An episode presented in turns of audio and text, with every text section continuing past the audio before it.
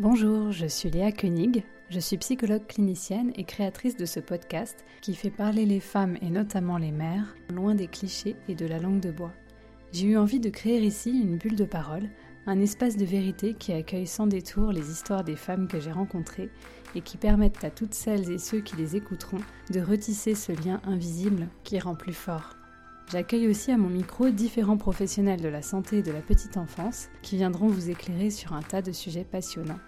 Alors bienvenue dans le podcast de la parole libre, bienvenue dans Puissante. Je vous propose aujourd'hui de parler d'une maladie que vous connaissez sûrement, le diabète, et plus spécifiquement le diabète gestationnel. Si vous avez été enceinte, peut-être avez-vous eu la chance de connaître ce test de dépistage du diabète vers 6 mois de grossesse vous savez la petite épreuve qui consiste en l'ingestion de 75 grammes de glucose, cul sec s'il vous plaît, et des prises de sang régulières pendant les deux heures qui suivent pour contrôler le taux de sucre dans le sang.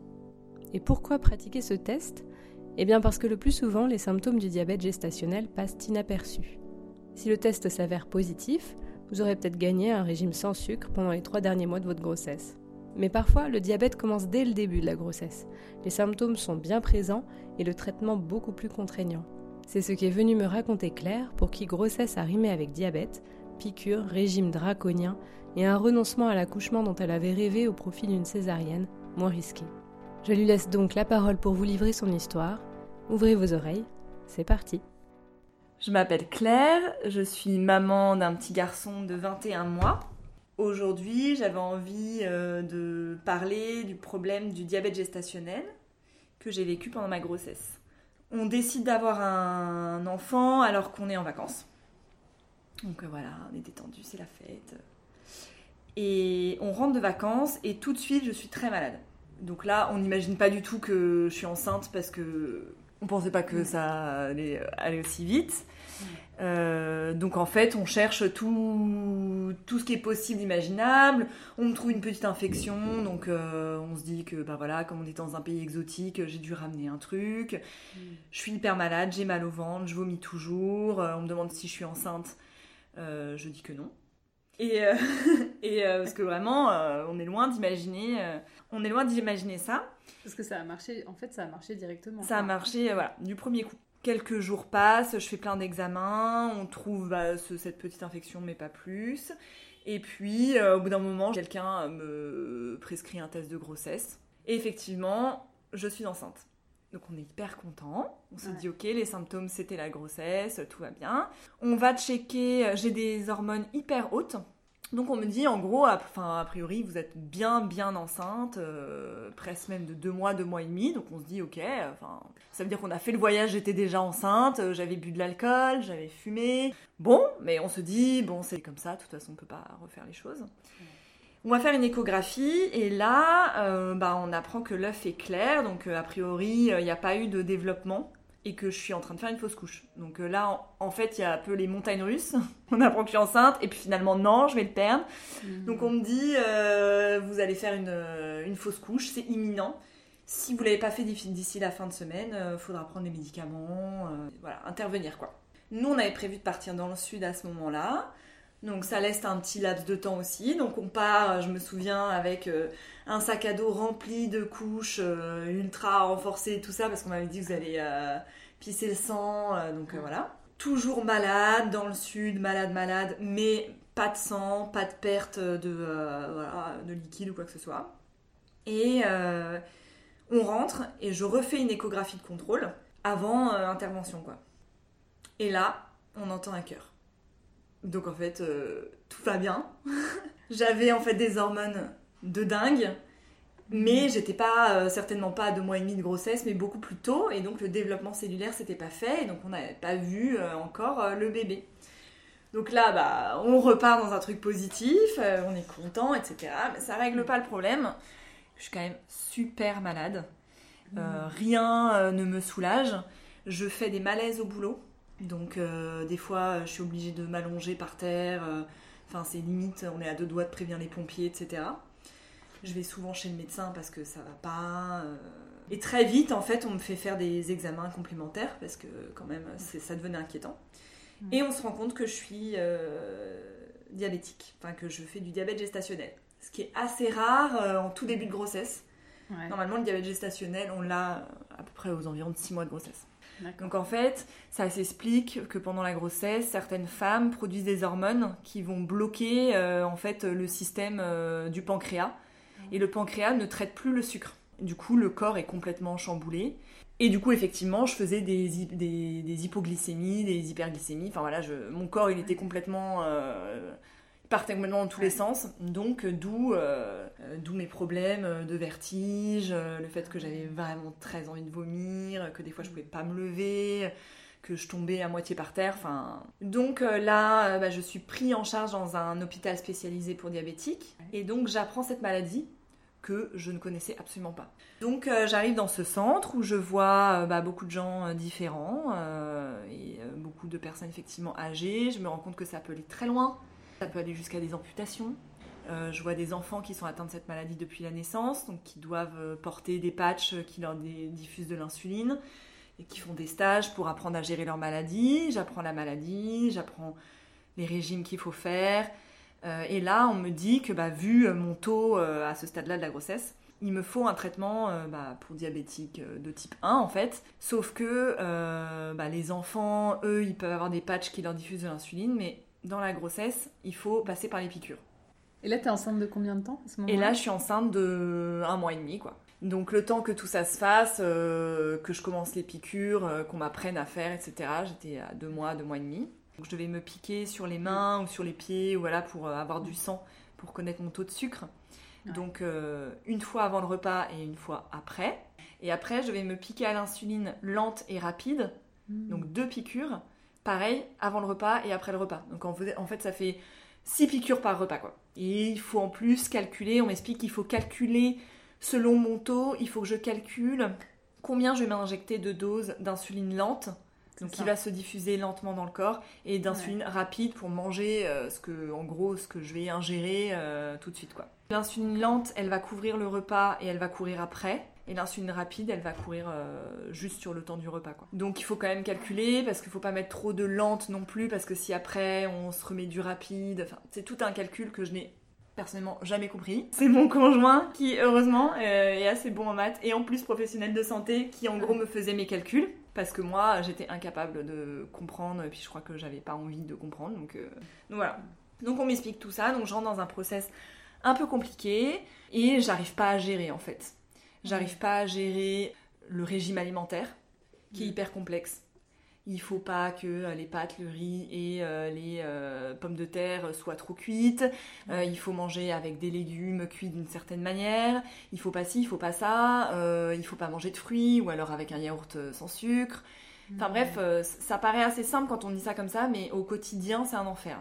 Le pain, il faut qu'il soit complet, même le riz, il faut que ça soit complet. Il y a du sucre partout. Dans le lait, il y a du sucre, donc euh, je peux plus prendre de lait. Bon, bah, je peux plus prendre de miel, je peux plus prendre de confiture. Enfin, donc le matin, ça se résume à quelque chose de très light. Même le muesli, hein, c'est interdit. Euh, donc c'est tout est hyper compliqué. Euh, je commence à être dans un truc où bah, je dois noter en plus tout ce que je mange, à quelle heure je le mange, pour voir les réactions de mon corps, pouvoir calculer. Donc voilà.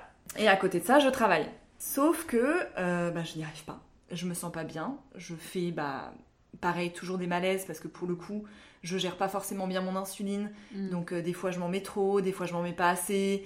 Par rapport à ce que je mange, euh, j'arrive pas bien à, gérer le truc. Et personne ne comprend au travail, en fait. Euh, je suis dans un travail où il y a quasiment que des femmes, mm.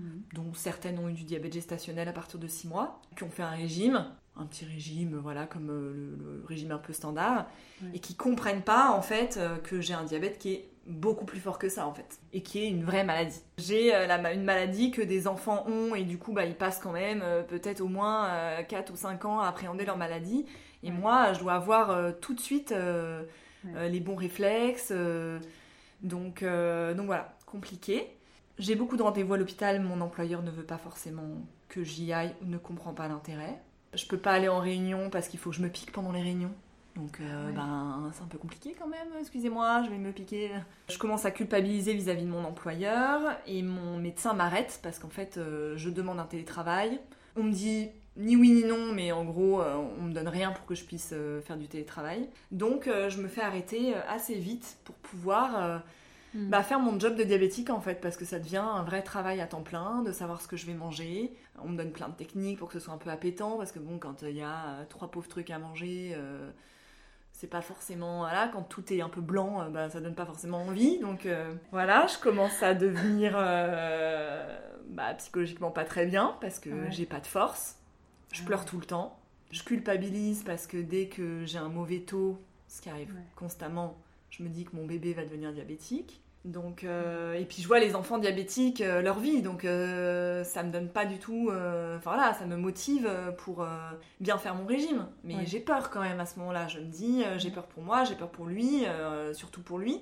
je me dis que voilà, il est tout petit et que ben, ce que moi je vais ingérer en sucre, lui, il l'ingère mille fois plus quoi. Parce que du coup, tout passe dans mon sang et qu'il n'y a rien qui est traité par mon pancréas quoi. Donc j'ai euh, des mois qui sont difficiles où je vois euh, bah, beaucoup de professionnels de santé pour m'aider, euh, mais j'ai aussi beaucoup de culpabilité de fait de ce que j'arrive pas à faire, de aussi l'accompagnement de certains professionnels de diabéto bah, qui me reprochent aussi de ne pas être assez motivé, de pas en faire assez. Sauf que moi je fais tout comme il faut et des fois bah, il n'y a rien qui marche quoi. Le diabète gestationnel en fait il change en permanence. Il évolue. Donc en fait, il faut évoluer avec lui, sauf que pour certaines personnes, c'est complexe, quoi. Euh, c'était mon cas. Voilà, et puis on me dit, euh, bah, à 6 mois de grossesse, euh, il y a un pic en fait dans le diabète. Mais vraiment, ça fait une montagne à franchir, quoi. Et on me dit, bah, si là vous n'êtes pas prête maintenant, qu'est-ce que ça va être à 6 mois, quoi? Ah bah je suis enceinte de 4-5 mois quoi. Donc je dois me préparer, je me dis il faut que avant les 6 mois, j'ai géré mon diabète. Enfin, donc j'ai des applis, qui me disent ce qu'il faut que je fasse, qui m'expliquent, qui expliquent à mon entourage, parce que ça c'est pareil. Euh, au départ, mon conjoint, euh, vraiment adorable, euh, m'aide, mais pour autant, on va pas se priver de ses danettes au chocolat, de ses petits gâteaux. Sauf que moi, je peux pas en manger, quoi. Donc au bout d'un mois, ça va, deux mois, ça va, trois mois, on commence à avoir les crocs quand même. Le sucre, c'est une addiction en fait. Donc il y a un moment donné où on a envie de sucre. Ça devient une obsession. Et je peux pas manger de carottes parce qu'il y a du sucre, je peux pas manger de maïs. Euh, donc en fait, on a le droit. Euh, j'ai même, il y a un moment donné, j'ai même essayé de plus manger du tout. Sauf que le diabète, c'est vicieux. C'est-à-dire que mm. si le corps ne crée pas, bah, il va créer lui-même euh, pour que le corps puisse marcher en fait. Donc euh, le moindre stress aussi euh, fait que le diabète monte. Par exemple au boulot, euh, c'était impossible de gérer parce que j'avais tout le temps des pics de stress et que mon corps mm. n'arrivait pas à gérer quoi. Par exemple quand je faisais un cauchemar, le matin je me réveillais donc j'étais à jeun et j'étais déjà euh, à un pic euh, de ah sucre quoi. Et j'avais demandé à ma diabéto, j'avais dit est-ce qu'il y a un lien? Parce que c'est je n'ai rien mangé de la nuit, je vous le jure. Enfin, je suis pas je me suis pas relevée pour manger parce que c'est à un moment donné on a tellement faim que ça pourrait être possible hein, mais non, je l'ai pas fait. Et je lui disais mais par contre, j'avais fait un cauchemar horrible et elle m'a mm. dit ben vous avez provoqué du stress. Du coup, euh, votre corps, il a il a il a fait du sucre, il a fait voilà, il a, il a fait plein de trucs qui font que bah, le taux est mauvais. Donc il faut être la plus sereine possible. Pendant une grossesse, c'est facile. Oui, surtout quand on a une personnalité très angoissée, mm. qui se pose plein de questions sur plein de choses, mm. euh, notamment sur euh, bah aussi moi, est-ce que je suis prête à être maman? Enfin voilà, toutes ces questions qui à la base sont angoissantes, mais là qui viennent s'interférer euh, bah, avec une grossesse hyper médicalisée où il y a quand même un risque de césarienne au-dessus de ma tête Sachant qu'à la base, je voulais accoucher euh, sans péridurale, euh, de manière euh, la plus naturelle possible, voilà. Donc ça, je le comprends à peu près à 5 mois de grossesse. Déjà parce qu'au moment où je m'inscris à la maternité, je suis obligée de dire que je fais du diabète. Et dans la première maternité où je veux m'inscrire, où on doit accoucher de manière naturelle, ils me disent c'est hors de question. Vous êtes considéré en grossesse à risque, c'est hors de question. Donc je passe euh, les maternités euh, niveau par niveau et puis en fait bah, je me retrouve dans une maternité de niveau 3, euh, le top du top parce que personne ne m'accepte ailleurs quoi. Donc loin de la maison, parce que voilà, c'est comme ça, je dois être hyper médicalisée. Et donc ça, première phase. Et puis deuxième phase, bah, je comprends que potentiellement je vais devoir avoir une, césarienne. Hmm. Donc là commence un petit travail, mais je veux pas trop y croire voilà, je sens quand même qu'on me pousse à y réfléchir, quoi. Hein, euh, mm. donc, euh, Donc c'est ce que je fais. Euh, pourquoi? Pourquoi une césarienne Oui, parce qu'en fait, les, bah, les bébés euh, qui ont une maman euh, qui fait du diabète gestationnel peuvent peut être plus gros. Et donc du coup, il y a des risques au moment du passage. Et que mm. voilà, c'est quelque chose qui peut arriver. donc le poids est très surveillé.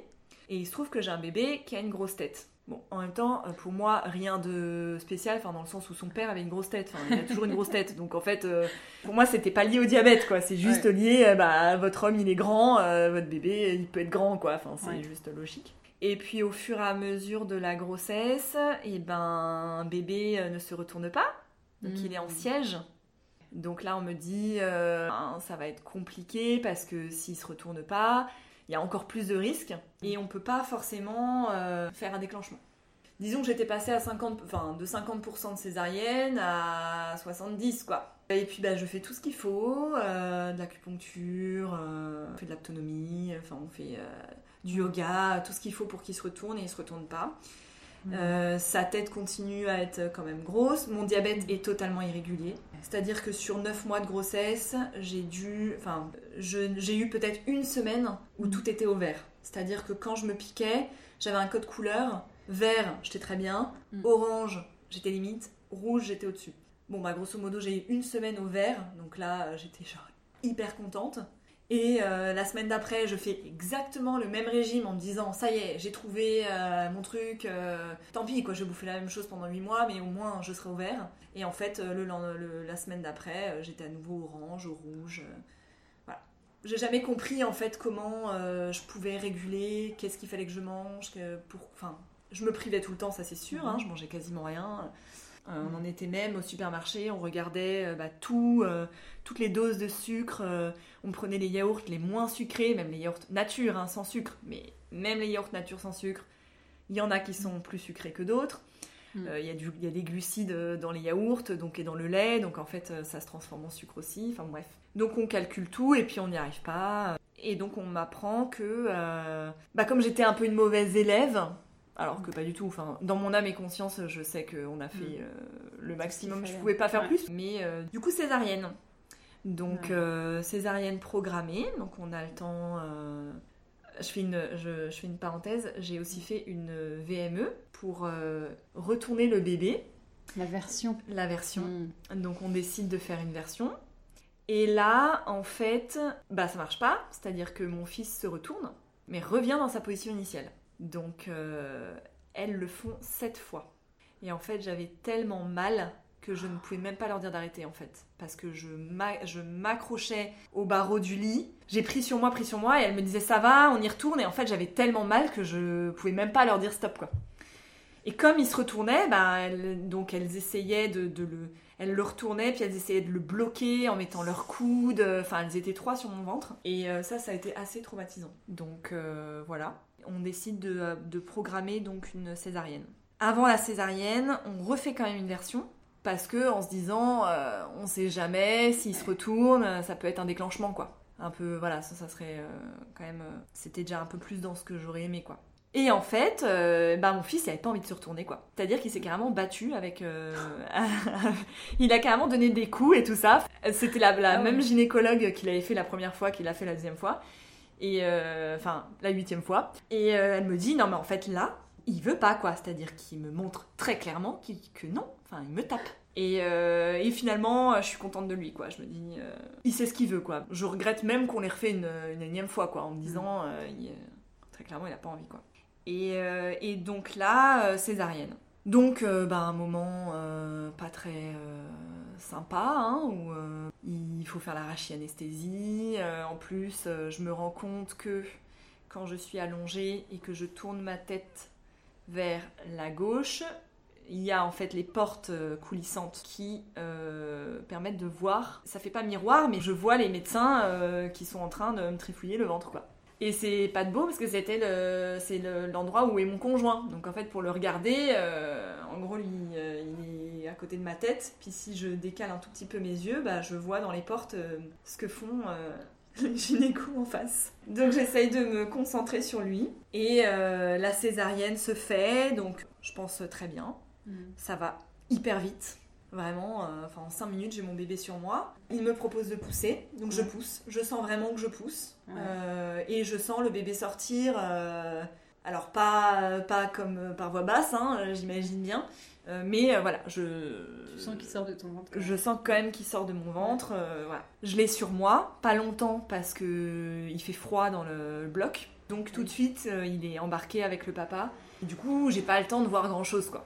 Et puis bah moi, ça prend euh, bien 20 minutes pour me recoudre parce que bah, on coupe sur plusieurs, euh, plusieurs tranches à couper quoi. Ouais, ouais. Donc ils doivent tout euh, recoudre, donc ça c'est long. Et puis je me retrouve ensuite en salle de réveil où je peux pas voir tout de suite mon bébé. Bon, ensuite, voilà, hein, j'ai le début de l'allaitement, etc. Mm. Mais bon, déjà, ce que je veux savoir vite, c'est si mon bébé fait du diabète. Donc là, euh, prise en charge super, ils lui font des tests en fait tous les jours euh, et il se trouve que c'est ok. Moi, bah, j'ai le droit à un régime euh, pour diabétique même après la naissance, parce Ah qu'en ouais. fait, le temps que ça descende, voilà. Donc j'ai mon petit plateau spécial diabète, bon. Tu te piques plus à ce moment-là? Je me pique plus à ce moment-là. En fait, je pense que j'aurais pu juste après, mais je suis plus du tout. voilà, à partir du moment où mon bébé n'a rien, je lâche complètement le truc, quoi. Mais ce qui reste quand même de cette histoire-là, euh, c'est déjà bah, la prévention qui est faite autour du diabète, euh, cette maladie euh, dont on ne parle pas du tout, que Mm. ce soit pour les femmes enceintes ou autres. La culpabilité que porte une maman euh, qui fait du diabète alors que ben on n'y peut rien en fait, hein, donc euh, voilà. Et puis euh, le tabou, parce que pour moi c'est un peu un espèce de, de tabou de la césarienne, où euh, bah, suite à ça, euh, j'ai eu euh, quand même beaucoup de remarques sur le fait que bah, j'avais pas vraiment accouché quoi. Je faisais pas partie des femmes qui ont eu un accouchement. Je sais pas, je pense que certaines femmes pensent que le, la césarienne c'est une solution de facilité ou voilà. Tu fais des remarques par exemple Voilà, on choses fait, euh, ouais, on fait des remarques, même des amis euh, très proches, hein, donc ça me blesse Mm. parce que euh, je me dis qu'elles se rendent pas du tout compte en fait euh, des suites. Je pouvais pas me lever, Ouais. donc je pouvais pas porter mon bébé. J'étais au quatrième étage sans ascenseur, donc une fois que j'étais rentrée dans ma tour, ben j'ai pas pu en redescendre avant un certain temps. Euh, je pouvais pas donner le bain à mon bébé parce Mm. qu'on avait une toute petite salle de bain et que c'était beaucoup trop bas de toute façon pour euh, bah, m'occuper euh, de mon fils. Mm. Donc euh, c'est mon conjoint qui a pris euh, énormément de temps, qui se levait la nuit pour me porter euh, mon fils, qui se relevait pour le reposer, qui m'a aidé sur toutes les tâches du quotidien. Et ça, enfin voilà, hein, en césarienne, si on n'a pas un conjoint qui prend le relais, c'est compliqué. Mm. En tout cas, pour moi, ça a été compliqué. Je me suis retrouvée dans une situation de handicap où, bah, quand je me couchais, je pouvais plus me relever. Donc, il faut se refaire à ça. Il y a la cicatrice Mm. qu'il faut travailler tous les jours chez une kiné Mm. parce qu'il y a des adhérences qui peuvent se créer. Il y a cette trace en fait euh, de la chirurgie euh, qui est là euh, pour toujours en fait. hein. Enfin très Mm. clairement, on porte cette cicatrice à partir de ce moment-là. Il y a les angoisses par rapport au futur, au deuxième. Déjà il faut attendre un an et puis euh, se dire bah, comment ça va se passer? Est-ce que je vais pouvoir euh, euh, accoucher normalement? Alors normalement oui, hein, mais il y a quand même inconsciemment ce truc de j'ai peur de me déchirer ma cicatrice. Voilà. Euh, et puis à ce regard des autres euh, qui est effectivement euh, des petites réflexions du style moi je sais ce que c'est que d'avoir mal, moi j'ai eu un accouchement, toi tu connais pas les contractions, tu sais pas ce que c'est. Donc en fait dès qu'on parle de l'accouchement, oui mais toi tu sais pas ce que c'est quoi. Bah si en fait parce que les hormones je les ai eues comme tout le monde, l'arrivée du bébé qui bouleverse complètement ta vie, je l'ai comme tout le monde. Euh, sauf que bah voilà, certaines ont des épisiodes, des déchirures. Bah moi j'avais ma cicatrice à gérer, mais je crois qu'il y a quand même quelque chose qui, euh, qui subsiste avec ce- cette Mm. histoire de la césarienne que je trouve euh, dommage. Et je pense qu'on prépare pas assez les mamans aussi à ça, parce que toutes les mamans qui ont des césariennes d'urgence, Ouais. elles vivent un traumatisme en fait. Il faut quand même rappeler que la césarienne elle est là pour sauver des vies, Mm. sauver la vie d'un enfant, mais aussi d'une mère, et que quand on fait une césarienne, c'est pas pour voler un un accouchement quoi c'est euh, c'est- je trouve que ça participe à un grand sentiment de, de- de culpabilité euh, de se dire qu'on n'a pas eu un accouchement normal quand on a eu un accouchement césarienne Ouais. Est-ce Voilà. que tu as parlé avec d'autres mamans qui ont eu des, des césariennes justement qui, Ouais. qui ressentent la même chose? Ouais qui ressentent la même chose et qui justement ne sont ne n'étaient pas prêtes Mm. ont une césarienne d'urgence Ouais. par exemple perdent les os, arrivent à l'hôpital, le bébé descend pas, césarienne. Elles se sont pas du tout préparées à ça, quoi. Elles sont tellement traumatisées que euh, c'est même compliqué d'en parler, en fait. Ouais, c'est un vrai traumatisme. Moi, j'ai eu la chance d'avoir pu m'y préparer. Et j'ai quand même vécu ça. euh, J'étais triste, quoi. J'étais triste de pas, euh, de pas avoir senti bah, les contractions. Enfin, ça, ça paraît bête quand euh, on est une femme qui a douillé, euh, voilà. Mais moi, j'étais triste finalement euh, de ne pas avoir ressenti ça, de pas vraiment avoir senti le passage, euh, finalement, de pas accéder à ce, euh, voilà, à cette aventure universelle des femmes qui ont accouché, quoi. Et c'est une forme d'accouchement en fait. Il y a l'accouchement euh, euh, sans péridurale, Ouais. il y a l'accouchement avec péridurale. Il y a l'accouchement euh, avec euh, déclenchement, Euh, il y a l'accouchement avec épisio, euh, il y a l'accouchement avec césarienne.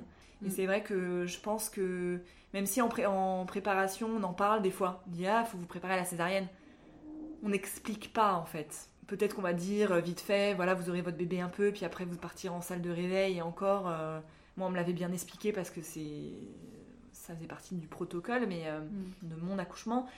Mais euh, c'est quand même assez brutal en fait. On, on Ouais. passe de jeune femme à mère sans avoir rien senti potentiellement. Et après hop, on enlève le bébé. Enfin, tout ça est hyper euh, euh, psychologiquement euh, violent en fait. Moi j'ai discuté avec des mamans aussi qui pensaient avoir une faille quoi. J'ai pas réussi à accoucher. Et tu parlais d'une seconde grossesse au niveau du diabète. Voilà, est-ce que tu as des appréhensions par rapport à ça? Est-ce que Ah ça oui, peut bah, revenir? complètement. Que- En fait, déjà, par rapport au diabète, on m'a déjà prévenu qu'il fallait que je fasse le régime avant et que je commence à faire mes contrôles avant de tomber enceinte. Mm. Parce qu'en fait, euh, si je tombe enceinte alors que potentiellement j'ai quand même une fragilité au niveau du pancréas, maintenant je le sais, et je sais que les, mes hormones de grossesse peuvent bloquer le fonctionnement. Donc, et que euh, même euh, en vieillissant, je peux avoir plus de risques. C'est une alerte en fait, hein, j'ai plus de risques de faire du diabète dans les Ouais. années à venir. Donc normalement, Mm. je suis censée n'avoir jamais arrêté le régime, chose que je n'ai pas fait, mais voilà. Euh, donc oui, euh, ça me pend au nez. C'est pas obligatoire, mais toutes les femmes à qui j'ai parlé qui avaient une première grossesse euh, avec diabète en ont eu pour la deuxième. Euh, un peu moins traumatisante parce que du coup, avec le passé Tu sais à quoi t'attends l'expérience voilà, du truc, Ouais. donc j'en ai moins peur, mais comme je sais que personnellement j'ai pas réussi à stabiliser mon diabète, quoi que je fasse, même Mm. en mangeant strictement, enfin pour te dire le niveau de mon diabète, une fois j'ai fait un test, Ouais. j'ai bu de l'eau. Et J'ai bu le même verre d'eau avec une tranche de citron. Bah j'étais plus bonne.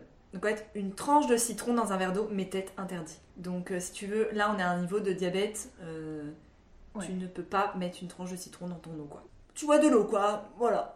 Grosso modo, t'as le droit à boire de l'eau. Donc, euh, donc voilà, il y, a des- il y a des choses comme ça maintenant que je sais. Donc il y a Mm. plein de choses que je vais pas refaire euh, pareil, mais Mm. j'ai peur quand même de refaire du diabète parce que en étant euh, la plus consciencieuse possible, ça ne marchait pas. Et puis il y a ces piqûres, il y a cette logistique, euh, il y a quand même ce petit papier à avoir dans son sac à main parce que j'ai fait une fois une, une crise d'hypoglycémie où je me suis retrouvée par terre à être complètement euh, une loque en fait. Voilà, enfin vraiment, euh, je j'arrivais même plus à mettre quelque chose à ma bouche quoi. Tellement en fait, j'avais l'impression que mon corps s'était vidé euh, de toute son énergie en fait. Donc euh, Comment ça se passe dans ces cas-là? T'es censé avoir du sucre pour te resucrer immédiatement. Sauf que moi, en fait, euh, j'étais tellement en colère que j'avais caché tout le sucre et que je l'avais mis à des endroits où, euh, typiquement, bah là, je pouvais pas l'atteindre, quoi. Donc, Ah euh, ouais. ça, c'est un peu con. Merde. Et évidemment, j'avais rien de sucré, du coup, puisque j'avais tout banni. Donc, je me souviens euh, avoir juste eu le temps euh, de me précipiter sur un bout de fromage. J'ai eu du mal à trouver ma bouche pour le mettre dedans. Et puis après, je me suis dit, oui, mais le fromage n'est pas vraiment, enfin, pas assez sucré en tout cas pour me rebooster. Donc, je me suis traînée pour aller chercher un bout de pain. Donc, euh, toujours avoir du sucre sous la main. ouais. Mm. Mais effectivement, j'ai la peur que ça recommence, surtout que, bah, avec un autre enfant, euh, bah, voilà, hein, il y a quand même euh, des choses à gérer. euh, Mm. donc, j'ai peur que la, que la seconde grossesse soit comme ça. Mm. J'ai peur de repasser par une césarienne, même si maintenant je sais ce que c'est et Mm. voilà, j'ai fait le deuil un peu. Il fut un temps, ça m'avait freiné, je m'étais dit je, repartirais pas sur une deuxième grossesse. C'était Ah ouais. trop difficile. Et euh, maintenant, euh, on commence à y repenser. Et euh, voilà. voilà, je pense qu'il faut s'y préparer. Je sais que ça va pas être 9 mois fun. J'ai pas eu une grossesse où j'étais toute pompée up, hyper radieuse. Enfin voilà, moi j'étais au 36e dessous, à pleurer toutes les larmes de mon corps, à avoir des bleus sur tout le corps À cause des piqûres. à cause des piqûres, à me faire mal, parce que du coup quand on se pique pas bien et qu'on arrive sur une veine ou qu'on s'injecte en fait le liquide, euh, ça brûle, ça fait mal. Euh, donc c'est pas tout le temps le cas, mais ça peut arriver. Ouais. Donc euh, et puis voilà, ça demande une vigilance, ça veut dire d'aller même pour les sorties en fait c'est compliqué, d'aller chez des amis c'est compliqué. Il faut Mhm. apporter son repas parce que je pouvais rien manger entre ce que tu peux pas manger quand t'es enceinte Ouais. et ce que tu peux pas manger quand t'es diabétique? Il y a plus grand chose quoi. Et les gens pensent pas forcément à toi, euh, donc euh, fallait arriver avec son petit panier. Et puis il fallait que je mange à heure fixe. Donc des soirées où on a invité euh, à 20h et qu'on mange à 21h. Excusez-moi, mais c'est pas possible en fait. Donc Ouais. j'osais pas. Ouais. Donc je savais que j'allais le payer sur mes taux euh, et que mon fils du coup allait le payer.